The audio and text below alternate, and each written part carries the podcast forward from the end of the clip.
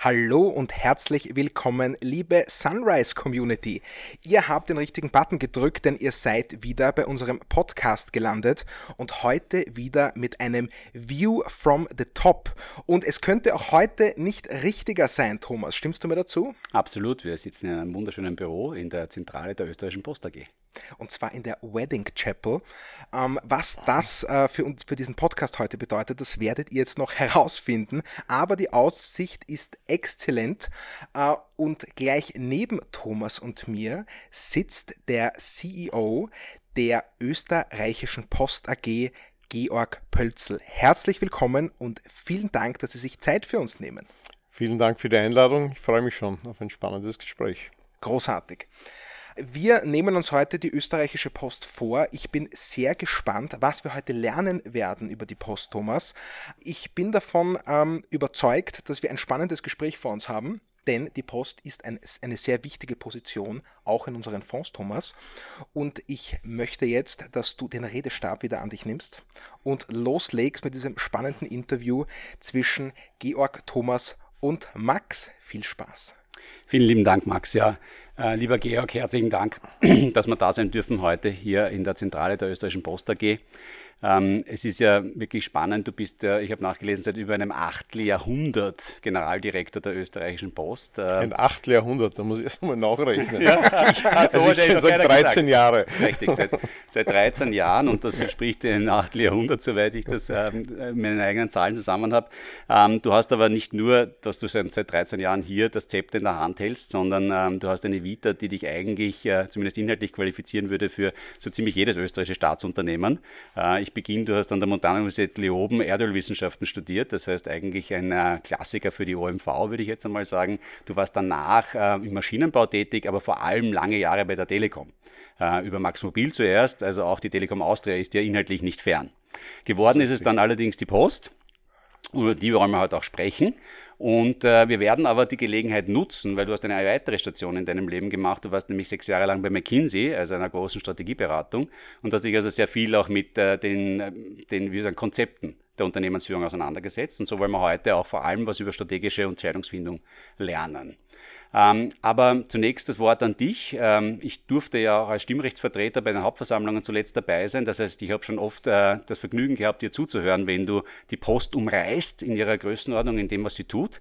Und das darf ich dich auch heute wieder für unsere Anleger und unsere Community bitten. Einfach ganz kurz, was ist die Post, was macht sie, wie groß ist sie und, äh, und was ist deine Rolle?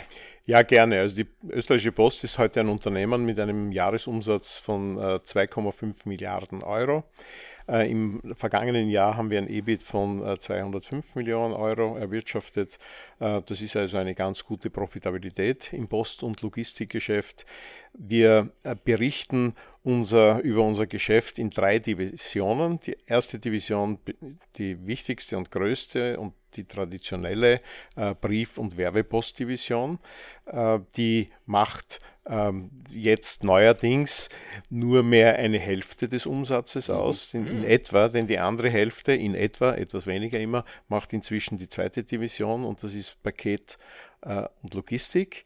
Das Paketgeschäft ist ja in den letzten Jahren gewachsen im Gegensatz zum Briefgeschäft. Das Briefgeschäft nimmt ab in der Größenordnung von drei bis fünf Prozent. Ähm, besondere Effekte gab es natürlich in der Corona-Zeit. Da mhm. haben sich beide ähm, Trends äh, beschleunigt, nämlich der Rückgang des Briefgeschäfts und das Wachstum im Paketgeschäft. Mhm. Aber äh, wir haben ja, als ich ins Unternehmen kam und auch schon vorher, war ja die Strategie, das abreifende Briefgeschäft mit wachsenden neuen Geschäften Kosten zu füllen oder zu kompensieren. Und das ist, glaube ich, uns sehr gut gelungen, indem wir eben äh, auf Paketwachstum gesetzt haben und nicht nur in Österreich. Dazu wäre der Paketmarkt zu klein, mhm. sondern auch äh, in Südosteuropa. Und äh, das hat eben dazu geführt, äh, dass wir im letzten Jahr ähm, ein, einen Gleichstand von Brief- und Paketumsatz erlebt mhm. haben, beide ca. 45 Prozent. Und die restlichen 10 Prozent machen wir in der dritten Dimension, Division. Das ist die Division äh, Filiale und Finanzdienstleistungen. Mhm. Äh, es ist ja bekannt, dass wir, dass wir seit einigen Jahren Äh, wir haben im April 2020 ähm, unsere Bank 99 gestartet, nachdem die Post seit 140 Jahren der, der Vertriebspartner der Postsparkasse war. Mhm. Äh, die Postsparkasse wurde von der BAWAG übernommen, firmiert seither als BAWAG BSK und die BAWAG hat uns äh, vor einigen Jahren mit der Strategie konfrontiert, aus dem Geschäft auszusteigen. Und wir standen jetzt vor der Wahl, entweder aus dem Finanzgeschäft auszusteigen oder äh, eine Bank zu gründen. Wir haben eine Bank mhm. gegründet.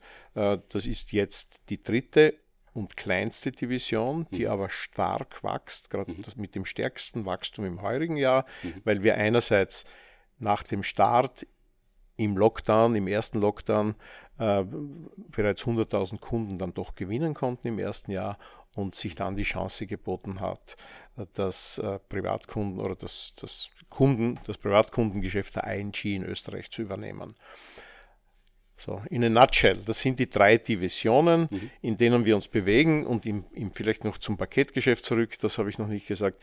Im Paketgeschäft sind wir tätig in Österreich, natürlich sind hier der Marktführer und haben Beteiligungsunternehmen in Südosteuropa vor allem mhm. bis hin zur Türkei.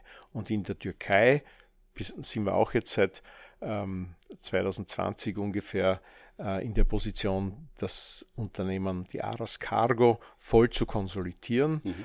Und äh, dort sind wir inzwischen auch Marktführer. Mhm. Also eine sehr, sehr erfreuliche wow. Entwicklung. Und, und in Summe äh, freuen wir uns sehr über ein profitables und wachsendes Paketgeschäft. Wir freuen uns aber auch über ein, wenn auch schrumpfendes, aber doch sehr profitables und wichtiges Briefgeschäft. Mhm. Und freuen uns natürlich jetzt über ein starkes Wachstum in der kleinen, in der dritten Division. Das ist das Finanzdienstleistungsgeschäft. Sag, und diese drei Divisionen, sind die dann auch auf Personalebene so abgebildet im Unternehmen? Ähm, das heißt, die, es gibt ja zwei Vorstände noch neben dir, den Peter Umantum und den Walter Oblin. Ähm, wie teilt sich da die Arbeit auf? Ja, wir haben einerseits diesen, diesen, diesen Markt oder diesen Divisionalschnitt, wenn du so willst, in der Berichterstattung und, und äh, Walter Oblin, äh, das ist äh, mein Stellvertreter und unser Finanzvorstand, mhm. Äh, ist verantwortlich für das Brief- und Werbepostgeschäft. Mhm. Peter Umundom, der dritte im Vorstand mhm. neben dem Walter und mir ist verantwortlich für das Paketgeschäft, aber auch für das gesamte Logistikgeschäft, also mhm. für die, auch für die Brieflogistik. Mhm. Also man sieht schon, neben einer äh, divisionalen marktorientierten Verantwortung hat auch jeder von uns Querschnittsverantwortungen. Okay. Und ich teile mir die Verantwortung für das Filial- und Finanzdienstleistungsgeschäft, mhm. äh, auch mit Walter Oblin ein bisschen, mhm. äh, der auch äh, im, im Aufsichtsrat der Bank ist. Mhm. Aber das ist meine funktionale Verantwortung mhm. und mhm. meine Querschnittsverantwortung ist eben dann die Generaldirektion mit Strategie, mhm. mit Unternehmenskommunikation, mit Revision äh, und mit einigen anderen wichtigen äh, zentralen Querschnittsthemen ja eben auch ja Investor Relations. Also ich kenne ja Investor sehr, sehr gut da deine, ja, deine Arbeit und finde das immer wieder faszinierend, mit welcher Energie äh, du auch bei den Hauptversammlungen die Post quasi da nach außen hin darstellst und äh, das wirklich großartig und sehr bunt, würde ich sagen, machst. Jetzt interessiert mich aber zurück und wir haben gesagt, wir wollen ein bisschen in die Tiefe gehen rund um, ähm, um strategische Spielräume, die man hat als Generaldirektor auch. Äh, äh du hast schon erwähnt, divisionale Strukturen, aber auch Querschnittsmaterien. Logistik zum Beispiel ist eben Querschnitt organisiert, obwohl sie natürlich äh, sowohl den Brief als auch das Paket betrifft. Welche andere Arten könnte, könnte man denn eigentlich sich noch vorstellen, wie man das noch organisieren könnte, als es heute der Fall ist? Und welche große Rolle spielt dabei die Persönlichkeiten, die zur Verfügung stellen, wenn man so möchte, um diese Divisionen auch zu führen? Also ist sozusagen Aufbauorganisation eine eher technisch-strategische Frage oder ist es eine Frage, der die sehr stark Human Resource getrieben ist. Das heißt, beeinflusst von dem, was ich an Persönlichkeiten zur Verfügung habe, um auch tatsächlich das gesamte Aufgabenspektrum dann zu erfüllen. Es ist eine Mischung aus beidem. Ähm, den, und, und ich möchte gleich vorausschicken, dass ich persönlich auf ähm, Organisationsstrukturen wesentlich weniger Wert lege, als auf die Art und Weise, wie in, in solchen Strukturen zusammengearbeitet wird. Ähm, als ich zur österreichischen Post gekommen bin, gab es fünf Vorstandsbereiche.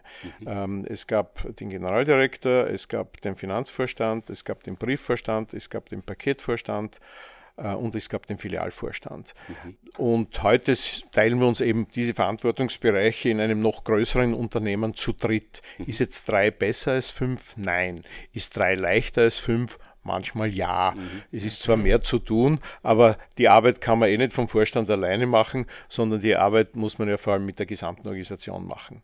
Weniger oder wichtiger als die Frage, sind es jetzt drei oder fünf und in welcher Aufgabenteilung, in welcher Struktur bewältigt man diese Führungsaufgabe, ist eben die Frage, mit wem mache ich das? Also mhm. passt das Vorstandsteam mhm. und da passt da die Chemie, gibt es da einen, einen, einen, auch einen Common Sense, mhm. gibt es da eine gemeinsame Richtung?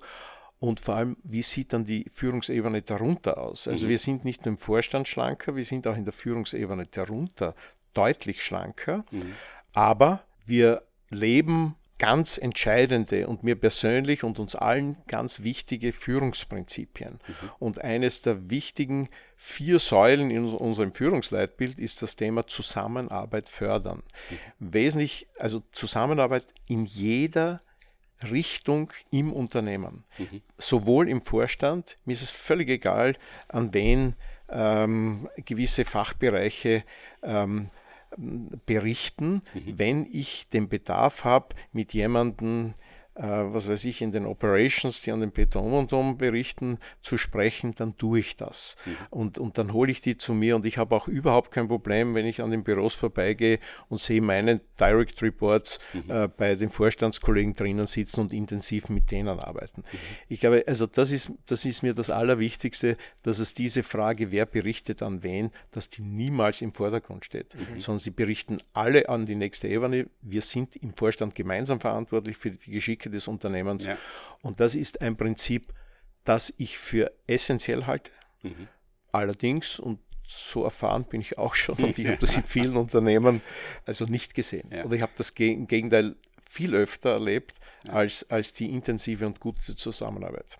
Ja, ich meine, es braucht natürlich auch sehr viel, äh, man muss sich gut kennen, nicht? Und ihr seid natürlich ein sehr stabiles Team, nicht nur auf der ersten Ebene, sondern auch auf der Ebene darunter. Ich begleite und beobachte die Post ja schon seit vielen Jahren. Also es ist eine sehr gut strukturierte und äh, sehr lange schon ineinandergreifende Struktur, die du gebaut hast über die 13 Jahre. Ist auch nicht von heute auf morgen gegangen, nehme ich an. Das ist nicht von heute auf morgen gegangen, das dauert schon ein paar Jahre. Hm. Aber also mir war von vornherein klar, wie das Zielbild aussieht, nicht mhm. wie, wie, mit mhm. wie vielen Personen, sondern die Art und Weise, wie wir arbeiten. Mhm. Und mir war vom ersten Tag im Unternehmen wichtig, dass zum Beispiel die Strategie, Entwicklung zwischen Vorstand und erster Führungsebene, dass das eine, eine Gemeinschaftsarbeit ist und dass das auch so empfunden wird.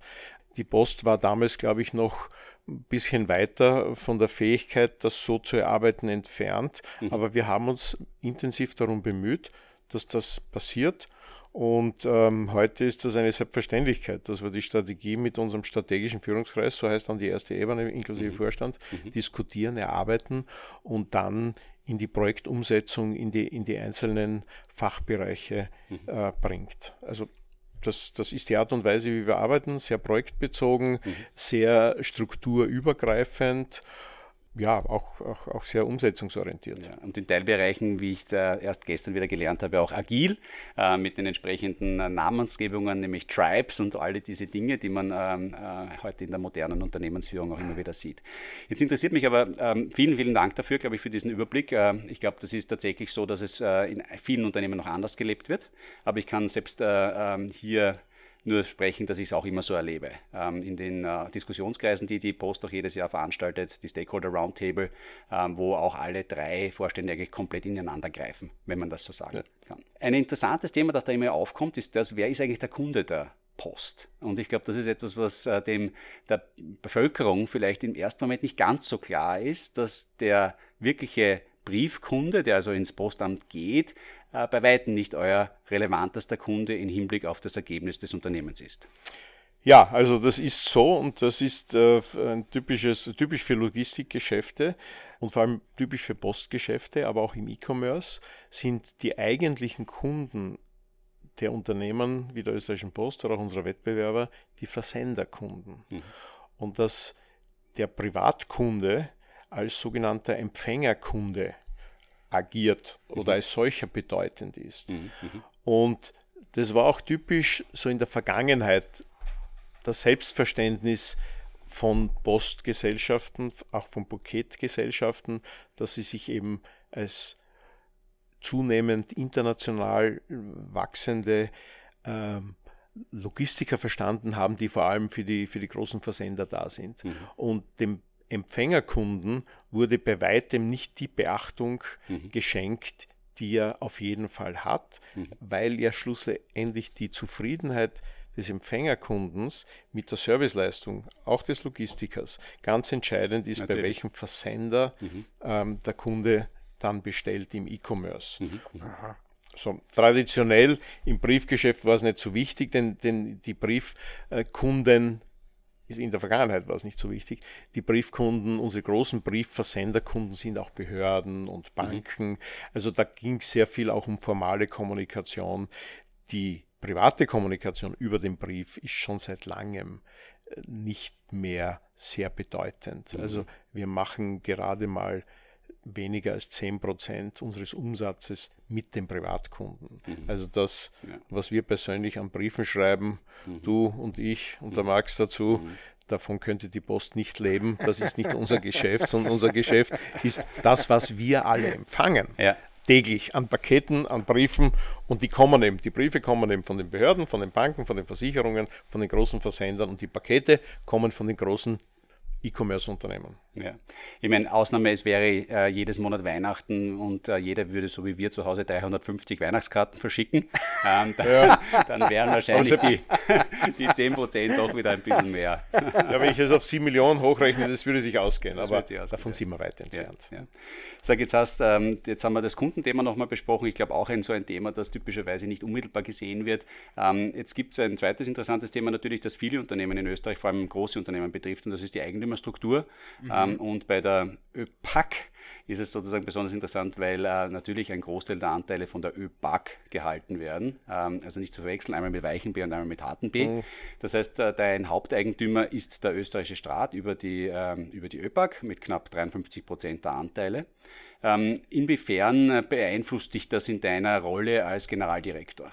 Zum Job eines Generaldirektors oder eines, eines Vorstands generell gehört natürlich das Stakeholder Management, das ja. Stakeholder in alle Richtungen und somit auch in Richtung des Eigentümers. Mhm.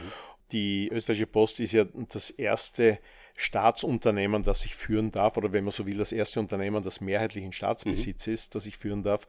Und ich kann dir nur sagen, jeder Eigentümer hat so seine Eigenheiten. Ja. Also ich war vorher zum Beispiel lange Jahre tätig äh, für ein Tochterunternehmen der Deutschen Telekom so die Deutsche Telekom hat als Eigentümer auch so ihre Eigenheiten. Ja. Und wenn man da ein kleines, äh, die ja. kleine Österreich-Tochter führen ja, darf, na, dann muss man sich auch überlegen, wie man mit dem Vorstand in Bonn umgeht mhm. und wie man den ansteuert. Zuvor mhm. habe ich ein Unternehmen im privaten, äh, mhm. mit einem überhaupt privaten Eigentümer geführt. Mhm. Ähm, der hatte auch seine Eigenheiten. Also so. Und, und die, so, so würde ich auch ähm, die Rolle jetzt der ÖRG und später und heute dann ÖPAC einordnen. Ich habe die, sowohl die ÖAG als auch dann jetzt diese Nachfolgeorganisation immer als sehr professionellen Eigentümer mhm. ähm, äh, erlebt, der über den Aufsichtsrat nach einem, einer klaren Corporate Governance äh, die Geschäfte äh, des, ähm, der Post begleitet, mhm. Aufsicht und Rat, Aufsichtsrat. Mhm. Äh, und natürlich hat man als, als Unternehmen mit einer so großen öffentlichen Aufmerksamkeit mhm. natürlich auch die Verpflichtung, all das, was man tut, vor einer öffentlichen Bühne auch äh, zu erklären mhm. und so auch natürlich dem Anteilseigner, dem Aufsichtsrat, aber nicht nur dem Aufsichtsrat, sondern auch der Politik natürlich. Mhm. Denn ich kann mich erinnern, die erste große Strukturveränderung waren zum Beispiel die vielen Filialschließungen, ja. äh, die, die ja auf sehr viel Widerstand gestoßen sind. Mhm. Was wir gemacht haben, war aber nichts Böses, sondern wir haben aus ca. 1350 Filialen 1800 Filialen gemacht. Nur waren die eben zum, nicht mehr mehrheitlich selbst ja. geführt, sondern über Postpartner mhm. geführt. Nur der Prozess, das den Eigentümern zu erklären, war wesentlich einfacher als der Prozess, das der Politik zu erklären mhm. und, und der breiten Öffentlichkeit zu erklären, weil es da einen, einen, einen starken Widerstand gab. Und deswegen, äh, also dieses Stakeholder-Management muss sehr bewusst wahrgenommen werden und da muss man halt verstehen oder versuchen herauszufinden, wie, wie die einzelnen Stakeholder funktionieren, wie man die überzeugen kann, mhm. wie man sie, wie man ihnen eben das, was man tut, erklären kann. Das gilt für den Aufsichtsrat, das gilt für den Staat als Anteilseigner, mhm. das gibt, gilt dahinter natürlich für den Finanzminister, aber auch für die anderen Ministerien. Wir haben ja hier immer auch durchaus sich verändernde Zuständigkeiten im Laufe dieser 13 Jahre mhm. gehabt. Und aber ich habe mich immer sehr darum bemüht, mhm. das meinen politischen Ansprechpartnern äh, zu erklären. Und das ist immer ganz gut gelungen, glaube ich. Es gibt ja eine Sehr weitere politische Tangente über das unmittelbare Stakeholder-Management, das ist die Universaldienstverordnung. Ja. Ähm, das heißt, es gibt ja auch einen äh, gesetzlichen Anspruch, den die Post zu erfüllen hat. Das ist ja auch ähm, eine Spezialität der Post, diese Universaldienstverordnung, aber ich kenne solche ähm, Mechanismen und solche Stakeholder-Einflüsse natürlich auch aus der Telekommunikationsindustrie. Mhm. Auch in der Telekommunikation gab es einen Betreiber, der hat eine Universaldienstverpflichtung, mhm. das war die Telekom Austria. Mhm. Damals äh, für mich als, als Vorstand, als Chef von Max Mobil, mhm. später T-Mobile, mhm. äh, galt es aber auch alle Preismaßnahmen oder äh, Interconnect-Maßnahmen mit dem Regulator mhm. abzustimmen. Und auch da war ein wichtiger Teil meiner Vorstandstätigkeit mit dem Regulator mit dem Regulator, mit der Post- und mit der Telekom-Kontrollkommission, äh, da eben um, um gute Entscheidungen dieser Kommission zu ringen und mit mhm. denen zu reden und die von, davon zu überzeugen, was jetzt die äh, Interessen ähm, des Unternehmens sind und was das Unternehmen braucht, mhm. um eine gute Dienstleistung erbringen zu können und, und was äh, andere Interessensgruppen, zum Beispiel die Kunden, wenn sie im Ausland sind, äh, an Roaming-Themen ja. äh, einbringen und an Forderungen. Ne? Und ich das ist eine Tätigkeit auf nationaler Ebene, aber durchaus auch auf europäischer Ebene. Ja. Sag, und jetzt der Universaldienst, also sozusagen die Verpflichtung, äh, eine gewisse Dienstleistungsqualität all den Österreichern anzubieten. Das, das ist ein Gesetz, verstehe ich, verstehe ich das richtig? Das ist Universaldienstgesetz, ja. Also genau. da, da, werden gewisse Dinge, zum Beispiel die flächendeckende Versorgung mit Postdienstleistungen festgelegt. Mhm. Wir sind aber auch nicht frei in der Tarifgestaltung Aha. und wir sind auch nicht frei in der Produktgestaltung. Mhm. Und und ich nehme deine Frage jetzt gleich vorweg. Also worum geht es da?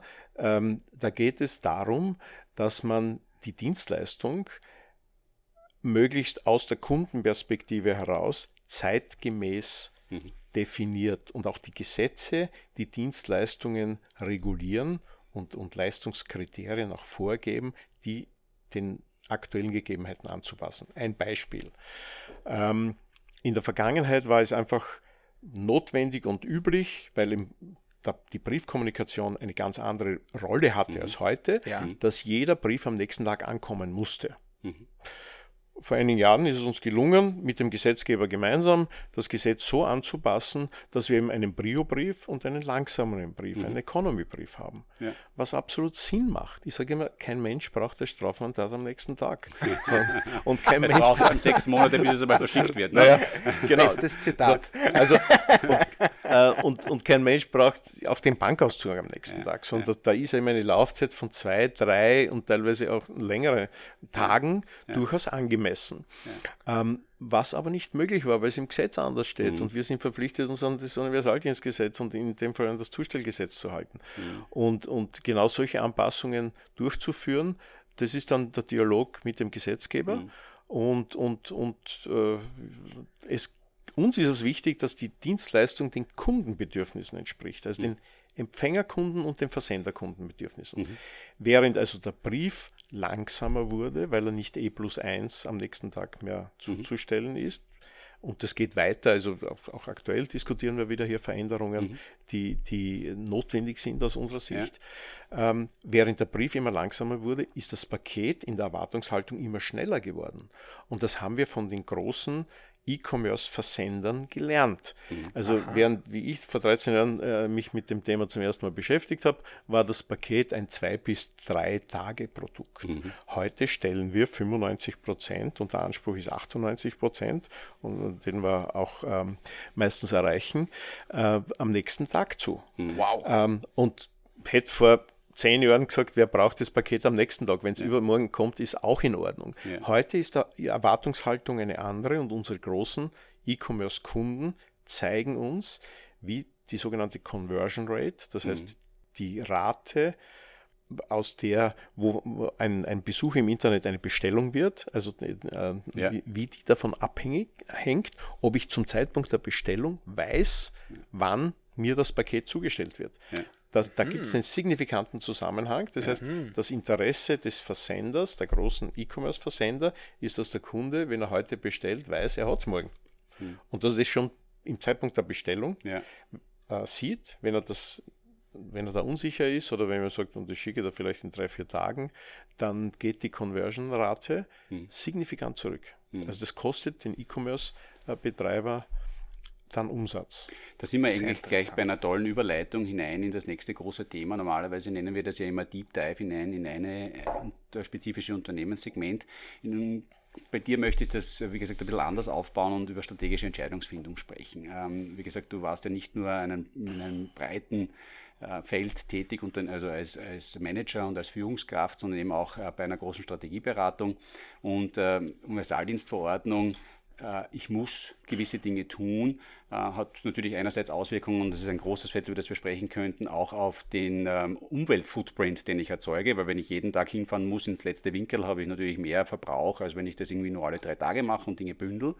Aber es stellt sich insbesondere wirklich interessante strategische Fragestellung zu Leuten, die sich potenziell nur die Rosinen picken aus einem Zustellgeschäft. Und hier kommen wir zu eurem größten Kunden und eurem größten Wettbewerber Amazon. Das heißt, äh, strategisch, ähm, wenn du heute über Amazon nachdenkst, was sind die Dinge, die dich beschäftigen?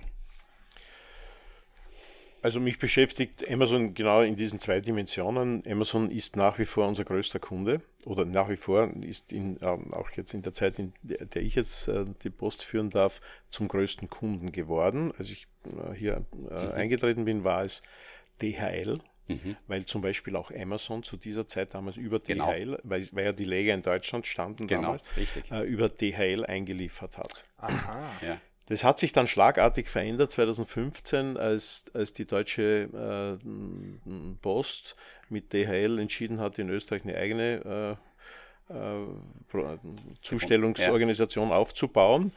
Und äh, da haben wir dann versucht, äh, DHL die vielen deutschen Kunden und so auch Amazon abzujagen, mhm. was uns ganz gut gelungen ist und was schlussendlich dazu geführt hat, dass wir einerseits Amazon als größten Kunden haben, dass vor allem aber DHL sich 2018 dann wieder zurückgezogen hat. Also mhm. die haben dann erkannt, dass es besser ist, mit uns Paketgeschäft zu machen, ja. als gegen uns. Und heute ist DHL für uns ein ganz wieder ein ganz, ganz großer Kunde, ein sehr mhm. guter Partner, nicht nur in Österreich, sondern auch in Südosteuropa. Mhm. Also ein wirklich also aus einem äh, harten Wettbewerber wurde wirklich ein Verbündeter mhm. und, und wir haben erkannt, dass es ihm sinnvoll ist, wenn wir uns gewisse Aufgaben äh, verteilen mhm. und, und das funktioniert gut. Habe ich das richtig verstanden? Äh, Amazon ist äh, der größte Kunde Inzwischen der Post. ja, Amazon ist der größte Kunde. Also auch beeindruckend. Und das ist die erste Dimension der Bedeutung. Ja. Die zweite Dimension ist, dass Amazon entschieden hat, nicht nur in Österreich, sondern auch international Paketzustelldienste aufzubauen, also in die Eigenzustellung zu gehen. Mhm. Äh, und das tun die sehr konsequent und das machen die sehr schlau, mhm. dass sie eben das von dir vorher angesprochene Cherry-Picking betreiben. Das heißt, die gehen dorthin, wo die Paketdichte sehr hoch ist, wo es eben, wo auch die Kosten äh, viel geringer sind als in der Fläche draußen und dort stellen sie selbst zu und den Rest geben sie uns. Ist legitim aus unserer Sicht, kann man so machen. Äh, ist aber unangenehm, nicht? Für uns wäre es viel angenehmer, wir hätten alle Pakete. Ne? Also ich stelle mir das gerade ein bisschen so vor, irgendwie wie bei, wie bei der Bahn, nicht? Da kennt das jemand, jeder, jeder gelernte Österreicher weiß nicht, die ÖBB fährt quasi überall hin, aber dann gibt es die Westbahn und die fährt quasi auf der, auf der lukrativen Strecke oder so, wie man sagt, nicht? Aber ein, ein allgemeiner Service ist damit natürlich nicht gewährleistet. Genau. Das ist, das ist auch nicht die Aufgabe von Amazon, sondern Amazon, äh, sondern die, die, dieser Universaldienst ist eben, äh, mhm. wurde uns mhm. überantwortet. Mhm. Theoretisch gibt es eine Ausschreibung alle paar Jahre. Mhm. Äh, praktisch wüsste ich nicht, wer den Job sonst machen würde. genau. Weil wir halt eine österreichische äh, flächendeckende Infrastruktur haben und, und wir eben diesen Universaldienst unterbringen müssen im Gesamtangebot. Die österreichische Post bekommt dafür keine Subvention. Mhm.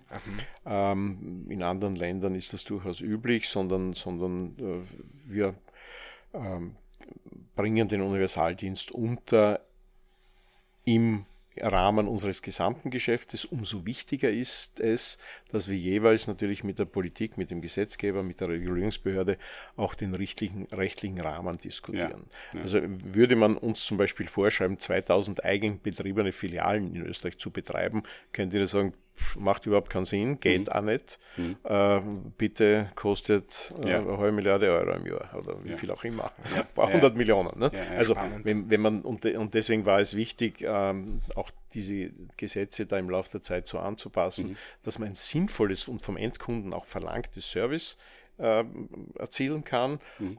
Das zu vertretbaren Kosten und unter wirtschaftlichen Rahmenbedingungen.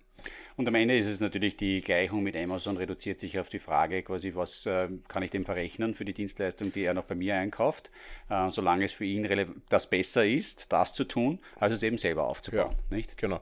Also da haben wir natürlich auch unsere Preismodelle äh, im mhm. Laufe der Jahre angepasst. Wir, mhm. wir, sind heute wesentlich regionaler im Pricing, als, mhm. es, als es früher war. Also im Ballungsraum etwas günstiger, in der Fläche mhm. etwas teurer. Okay. Eben den, den Kostenrealitäten angemessen, ja. was im Universaldienst ja nicht der Fall ist. Das ist also okay. der Universaldienst, äh, da ist ein, ein, wichtiges Element immer und das ist auch verständlich, die Nichtdiskriminierung. Ja. Also der Brief darf in ein Tiroler Seitental nicht mehr kosten als nach mhm. Wien, im ersten Bezirk. Ne? Was logistisch natürlich ein Riesenunterschied ist und Na, kostenmäßig absolut. auch. So, die, ähm, dieses Thema strategische Entscheidungsfindung vielleicht noch einmal aufgezogen an einem anderen Beispiel äh, und da interessiert mich auch ein bisschen deine persönliche Entwicklung äh, über die Jahre hinweg. Äh, als bei Binder, also im Maschinenbau, äh, deine erste große Rolle als Vorstands, äh, als Leiter der Geschäftsführung, verantwortlich für die großen strategischen Entscheidungen bis hin zu heute. Was muss passieren, damit sich Georg Bölzl wohlfühlt, eine Richtungsentscheidung zu treffen? Ähm, was brauchst du dafür und wie sind die Prozesse organisiert? Naja, es gibt ja Vielleicht ein Beispiel. Ja, es gibt ja unterschiedliche Entscheidungen. Mhm. Es gibt ganz leichte Entscheidungen, die kann man, die kann man selbst entscheiden und mhm. da muss man niemanden fragen. Und da gibt es natürlich äh, wichtige strategische Entscheidungen oder, oder schwierige Investitionsentscheidungen.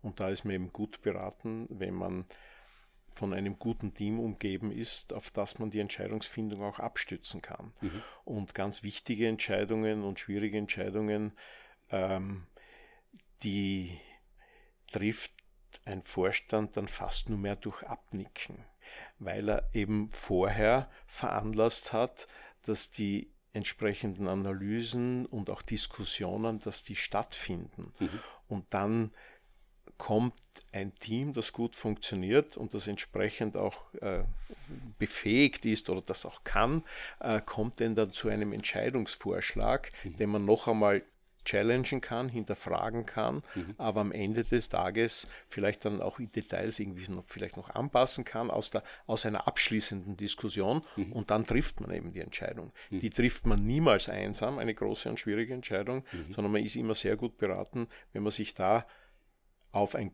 Team stützt und wenn man solche Prozesse im Unternehmen auch als Selbstverständlichkeit etabliert hat. Ne? Mhm. Und, und, und, und da man ja bei keiner Entscheidung mit hundertprozentiger Sicherheit weiß, ob das jetzt eine gute oder eine schlechte Entscheidung mhm. war, ja. ähm, muss man halt ähm, alles tun, im Vorfeld möglichst ähm, also Pro- und Kontraargumente äh, auf den Tisch zu bekommen, zu prüfen, zu diskutieren und am Ende des Tages entscheidet man. Und das ist dann schon wieder die Rolle natürlich auch, auch, auch des Vorstands. Aber meistens oder immer und je schwieriger die Entscheidung ist, desto wichtiger ist das nach einem entsprechenden Entscheidungsfindungsprozess. Also das It's Lonely at the Top, äh, das gilt zwar in gewisser Weise, weil am Schluss muss ich sozusagen den Stempel drauf geben, ja. aber der Prozess dorthin ist alles andere als lonely. Ja, das, der ist nicht lonely und die Entscheidung ist dann auch nicht so lonely. Mhm. Und, und, und es gibt natürlich Entscheidungen, die ein bisschen leichter fallen und dann gibt es Entscheidungen, die schwerer fallen.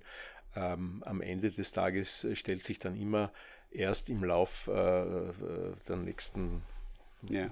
Tage, Wochen, Monate, Jahre heraus, ob das wirklich eine gute und nachhaltige, richtige Entscheidung war. Hast du da irgendeinen so einen Anhaltspunkt über die Jahre entwickelt, der dir da ein bisschen hilft, irgendwie da ähm, sozusagen ein, das berühmte Bauchgefühl zu entwickeln dafür? Oder bist du da so analytisch aufgestellt, dass du sagst quasi, nein, wir sind prozessgläubig, wir führen unsere Prozesse ordentlich durch ähm, und Intuition spielt weniger eine Rolle? Naja, Intuition, Intuition spielt immer eine gewisse Rolle. Aber es ist einmal wichtig, äh, dass ich mir am Anfang einmal klar mache, liegt denn diese Entscheidung auch in, in meinem strategischen Rahmen? Mhm. Und manchmal muss ich vielleicht auch den Rahmen anpassen. Aber zum Beispiel, äh, wir hatten einen strategischen Rahmen, wir wollen im Südosteuropa weiter wachsen durch mhm. Akquisitionen. Am Anfang umfasste dieser strategische Rahmen auch das Briefgeschäft. Mhm. Das hat sich als nicht erfolgreich herausgestellt. Mhm. Das haben wir dann geändert. Aha. Und wir haben gesagt, wir, wir, fokussieren uns einerseits auf diesen geografischen Raum und andererseits ganz klar auf das Paketgeschäft. Mhm. Warum? Äh, auf den geografischen Raum, weil das kleine und schwierige Märkte sind. Die großen internationalen Wettbewerber mhm. äh, waren, waren eben in den großen internationalen Märkten, Asien, Amerika und an, unterwegs. Und, und das war uns als, als relativ kleines Unternehmen in dem, in dem Konzert ja niemals äh, möglich.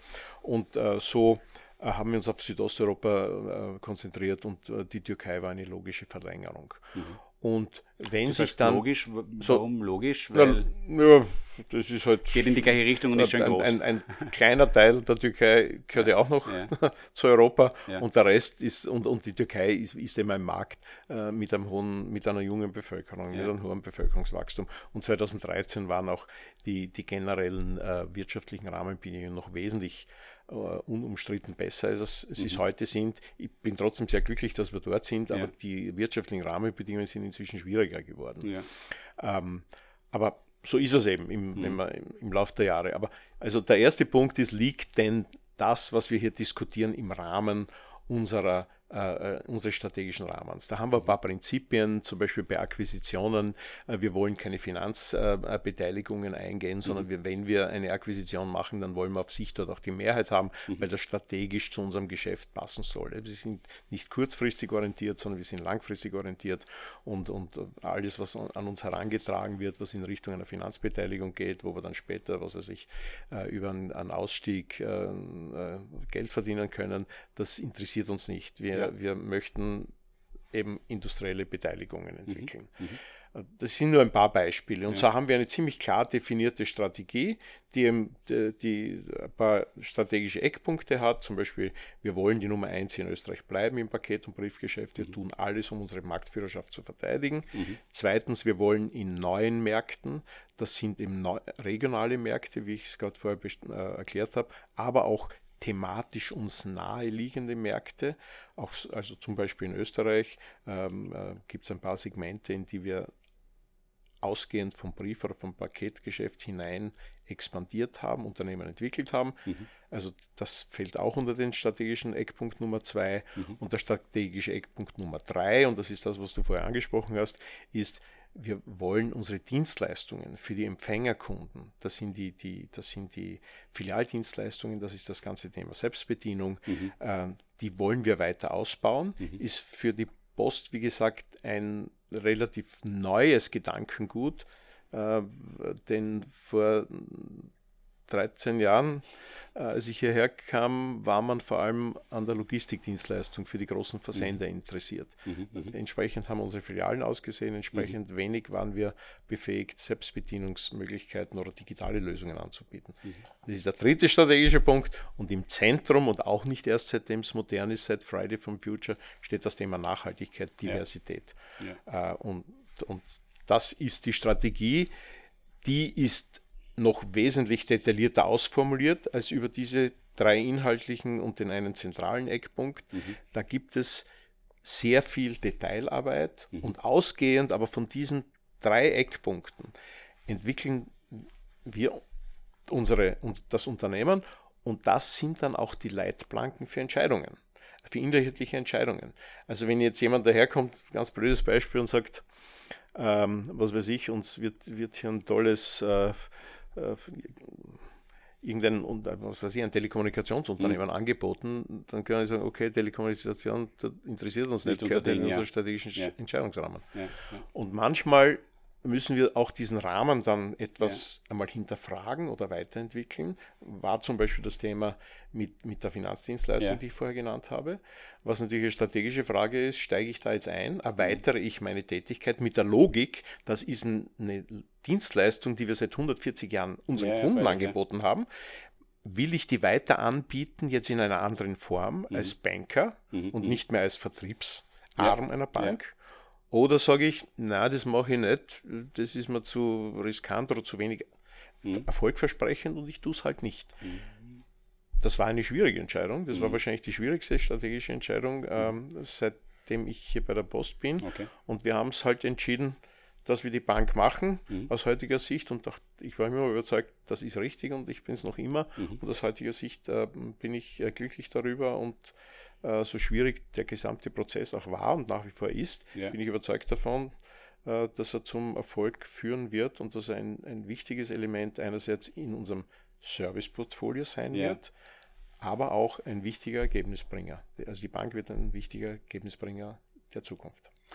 Also wer sich da noch ein bisschen weiter hineinlesen möchte, ähm, Georg Hölzler hat ja auch eine Professur an der Universität Graz für Entrepreneurship ähm, und hat auch ein Buch herausgegeben äh, mit zwei Co-Autoren, das sich Erfolgreiche Unternehmensführung 111 Konzepte, die Sie kennen sollten, nennt.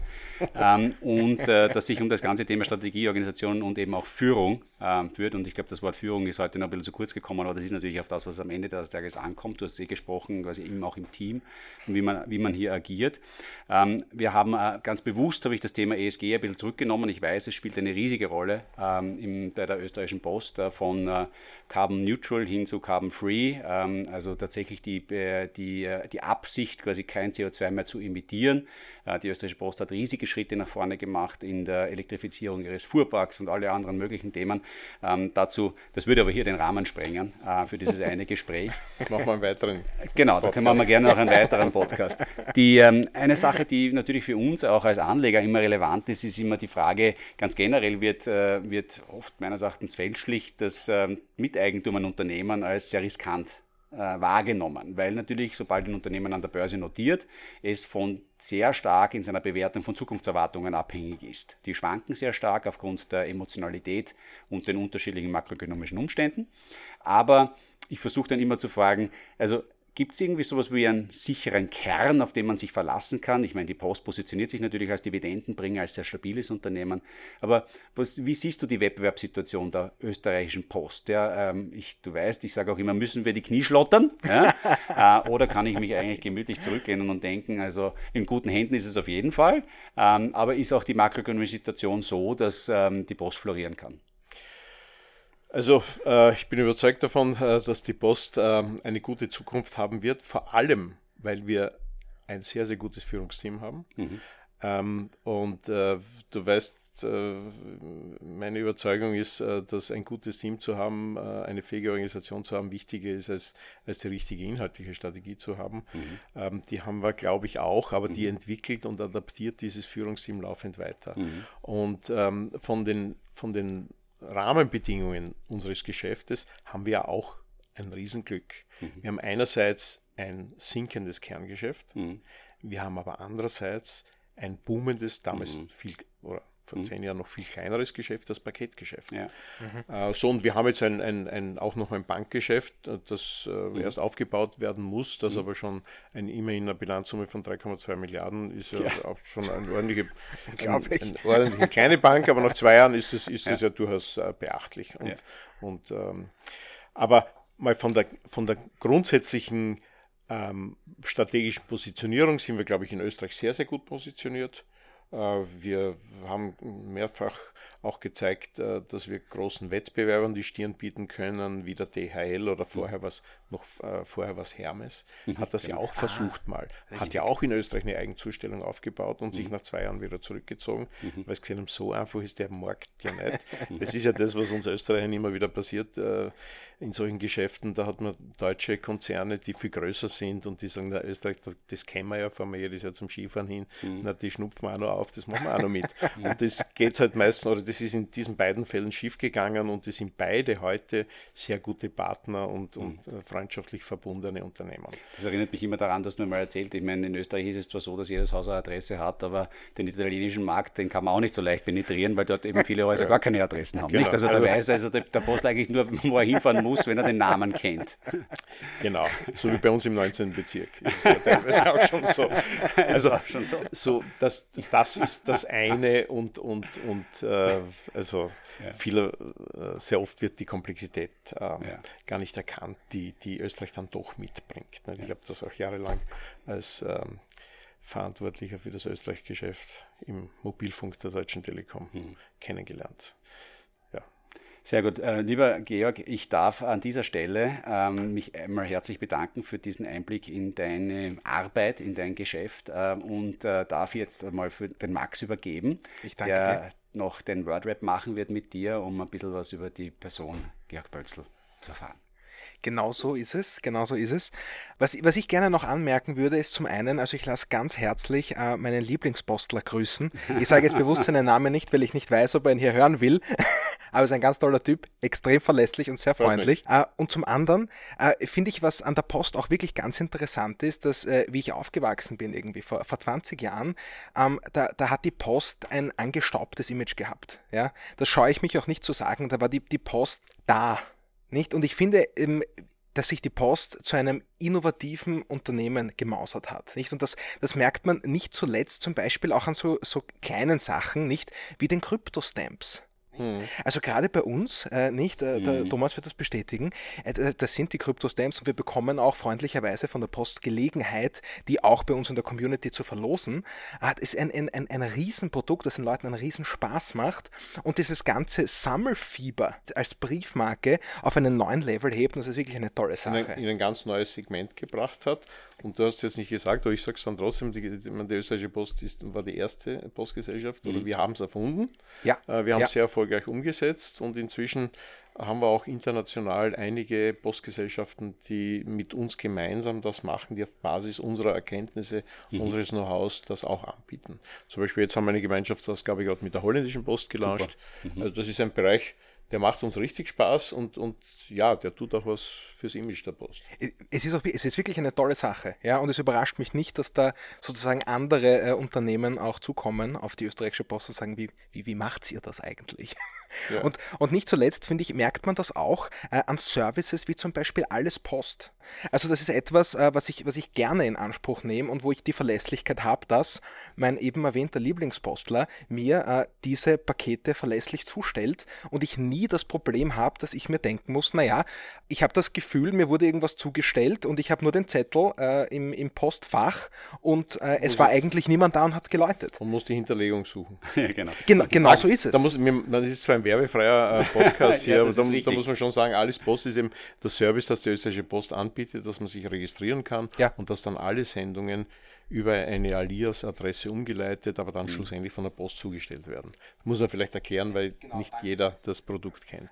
Und damit, ja, also jetzt habe ich, jetzt habe ich hier wieder, äh, nicht, dass es nötig gewesen wäre, eine Lanze für die Post gebrochen, weil ich wirklich finde, dass es ein, äh, dass es ein cooles Unternehmen ist und äh, es, es begleitet uns im Alltag. Absolut. Und es ist eine wichtige Position für uns äh, und das ist, das freut mich. Und es ist eben auch wirklich Dank. lustig, weil ich habe auch einen wirklich besonders großartigen Postler, ja, da, den ich auch persönlich kenne und der auch jedes Jahr ein Weihnachtsgeschenk bekommt, weil er das wirklich toll macht. Ja, ja also da muss ich schon sagen, äh, die, unsere Leistung stützt sich auf unsere über 10.000 ja. Zustellerinnen in, und, und auch über unsere Mitarbeiterinnen in den Filialen, die Außerordentliches leisten, fast täglich und ganz besonders jetzt in der Vorweihnachtszeit. Mhm und ganz besonders auch mit so speziellen Herausforderungen wie zum Beispiel der Zustellung, Hinterlegung dieses Klimabonus, den wir jetzt umgesetzt ja. haben.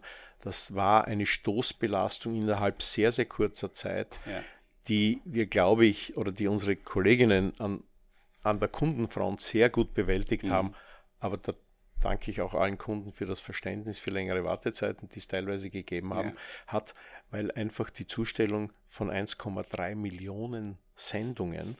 Und da ist es ein RSA-Brief, also ein ja. eigenhändig entgegenzunehmender Brief war, von einer Million Hinterlegungen. weil eben 70 Prozent ja. der RSA-Briefe nicht beim ersten Mal den Adressaten erreichen. Ja, der Horror also jedes Zustellers. Das dann abzuwickeln, genau, das abzuwickeln in dieser, in sechs Wochen. Ja. Äh, und wir haben in sechs Wochen 450 äh, Millionen Euro ausbezahlt. Also diese Gutscheine wurden dann auch noch umgetauscht. Diese ja. war dann die Leistung der Bank 99.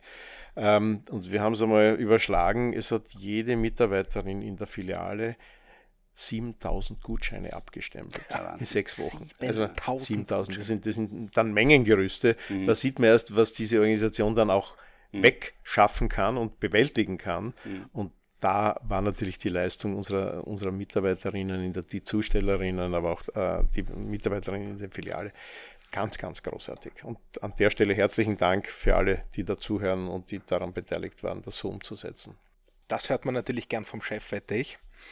Und damit, äh, lieber Georg, jetzt äh, an, zum angekündigten Wordrap. Ein, ein Segment, das mir besonders wichtig ist, das ich sehr gern mag. Ich würde dir Halbsätze zuwerfen und du würdest mir Halbsätze zurückwerfen, die deine Antwort beinhalten. Gerne. Damit bist du einverstanden? Gerne. Wir. Großartig. Dann lege ich direkt los, ja? Zufrieden bin ich. Wenn ich was bewegen kann, Stark. Wenn ich nicht arbeite. Bin ich hoffentlich auf irgendeinem Segelboot. Schön. An meinem Job mag ich am meisten. ähm, den Umgang mit vielen äh, hochmotivierten, äh, gut äh, dafür geeigneten Kolleginnen im, im Unternehmen, äh, ganz wurscht an welcher Stelle, äh, die auch ihre Aufgabe erfüllen. Die Antwort überrascht nicht. Ich finde, Thomas, das hat man in dem Gespräch sehr rausgehört. Das Gell? würde ich so sagen, ja. Verzichten könnte ich auf. Den einen oder anderen Abendtermin. Da bin ich lieber zu Hause inzwischen. Nachvollziehbar. Äh, jetzt äh, besonders wichtig, dieses Buch, gerne auch Bücher, sollte man lesen. Ja, also Georg Bölzl, erfolgreiche Unternehmensführung, eines auf der Konzepte. das auf, das auf jeden Fall. Aber zum Beispiel ein Buch, das mich sehr äh, zum Nachdenken angeregt hat, war äh, das Buch Das Ende des Kapitalismus von einer deutschen Journalistin, der Ulrike Herrmann, äh, die eben beschreibt, was wirklich notwendig ist äh, an Maßnahmen oder notwendig wäre, wenn wir die Klimakrise bewältigen wollten. Und da sind es eben, ja, da gibt es ein paar interessante Denkanstöße. Herzlichen Dank für den Tipp. Ich glaube, das kommt direkt auf unsere Liste, Thomas. Gell? Und dann natürlich die unterschiedlichen Revierführer, äh, die für die, für die Segler geschrieben wurden. Aber die muss man als Segler lesen.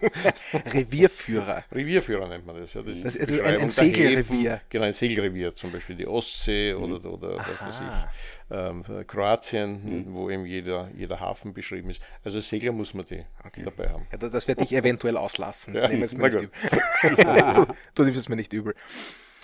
Mein Geld lege ich an. Tja, im Laufe meines Lebens habe ich ein paar Immobilien gekauft. Im Laufe des, ich habe auch relativ viele Aktien. Ja, ja. Äh, mein Portfolio ist eigentlich zu aktienlastig. Und dann habe ich natürlich die Anlage 99, ne, die sich ja auch auf, auf äh, ein Produkt aus eurem Hause ähm, äh, basiert. Und also Fondssparen ist, glaube ich, schon ähm, ein ganz, ganz wichtiges Thema jetzt für die Zukunft. Und wir, die, die Bank 99 bietet da unterschiedlichste Möglichkeiten an. Und, und da kann man eben nicht nur Höhenflüge mitnehmen, sondern auch Täler, indem man laufend nachkauft. Also ich glaube, das ist schon ein Produkt, ähm, das uns so ein bisschen gechallenged hat, ein bisschen gefordert hat in den letzten, letzten Monaten, aber das in Summe einfach Sinn macht. Das ist toll, da freuen wir uns natürlich ganz besonders, Thomas, oder? Nein, absolut. Ich meine, ich habe mir die Zahlen natürlich auch angesehen. Wir sind in einem sehr ähm, schwierigen Marktumfeld gestartet, also eigentlich der Höhepunkt der, der Aktienmärkte. Äh, bin aber, war selbst eigentlich sehr positiv überrascht, dass wir aktuell bei unseren aktiven Anlage 99 Kunden über 60 Prozent an positiven Depots vorfinden. Das heißt, das Sparen, das monatliche Ansparen, das immer wieder Nachkaufen, das führt schlussendlich auch dazu, dass man auch in schwierigen Märkten wirklich auch gute Ja. Performance erzielen kann. Äh, Und wir sehen das ja auch bei unserem Sunrise-Produkt, aber eben genau auch bei der anderen 99 bereits seit nach einem Jahr, dass wir immerhin in einem sehr schwierigen Marktumfeld es schaffen, über 50 Prozent unserer Kunden eine positive Performance zu liefern. Ich finde auch, also es ist userseitig, finde ich ein sehr cooles Produkt geworden einfach. Und damit kommen wir auch schon äh, zum letzten Halbsatz, lieber Georg. Und auch der hat, finde ich, eine, eine besondere Gravitas, nämlich wie folgt. Diesen Rat hätte ich gerne selbst bekommen. Also im Nachhinein äh, gewisse Aktientipps, die kriegt man immer zu spät.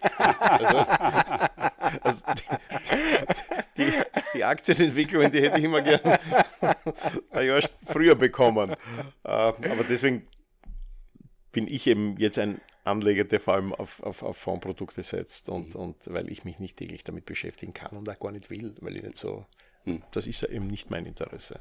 Das ist auch mal ein sehr guter Rat, finde ich. Absolut. Da kann man sich eine Scheibe abschneiden davon, wirklich. Genau so ist es, ja. Äh, ich sehe, oh, dass wir leider schon am Ende unseres Gesprächs jetzt angekommen sind. Äh, es war mir ein Riesenvergnügen, lieber Georg. Wirklich vielen Dank, äh, was wir heute gelernt haben über die Post.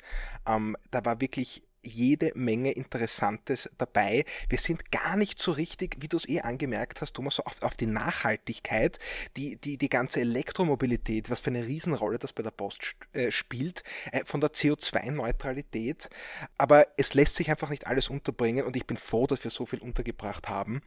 Äh, Thomas, hast du ein paar letzte Worte für uns? Ja, unbedingt. Also ich kann erstens mal unsere Zuhörer insofern beruhigen oder auch schon darauf vorbereiten, dass wir, das ist das Erstgespräch in einer Reihe von Gesprächen, die wir führen werden. Wir werden auch noch mit dem Walter Oblin auch und mit dem Peter Umertum sprechen, der natürlich als, äh, gerade der letztgenannte, auch als äh, derjenige, der die Logistik, was ich hier leitet, sehr viel mit dieser Fuhrparkthematik zu tun hat.